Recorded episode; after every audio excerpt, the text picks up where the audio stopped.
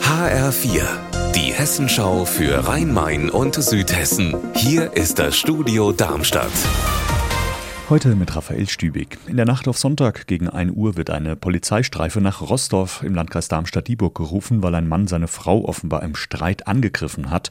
Am Ende landet der 50-Jährige mit einer Schussverletzung aus einer Polizeipistole im Krankenhaus. HR-Reporterin Petra Demann, was weiß man inzwischen über den Vorfall?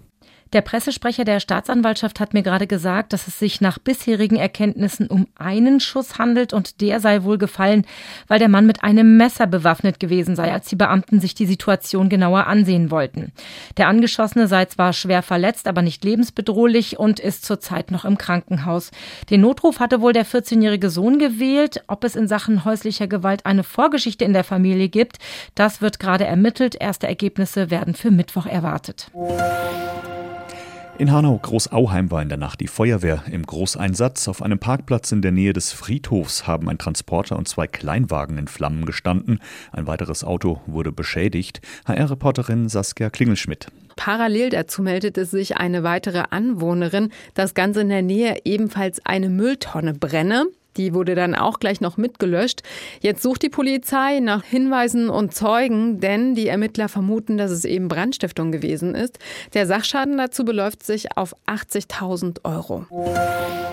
Darmstadt will eine der fahrradfreundlichsten Großstädte werden, hatte zwar einen Bürgerentscheid zur Verkehrswende abgelehnt, dafür aber einen Vierjahresplan aufgesetzt.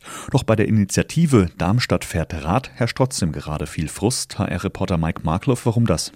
Ja, das liegt vor allem daran, dass viele gefährliche Kreuzungen noch nicht umgebaut worden sind. Die Stadt wollte ja nach niederländischem Vorbild Kreuzungen entschärfen, indem Radwege an den Kreuzungen massiv verbreitert werden. So sollte der tote Winkel für Lkw-Fahrer genommen und schwere Unfälle dadurch verhindert werden.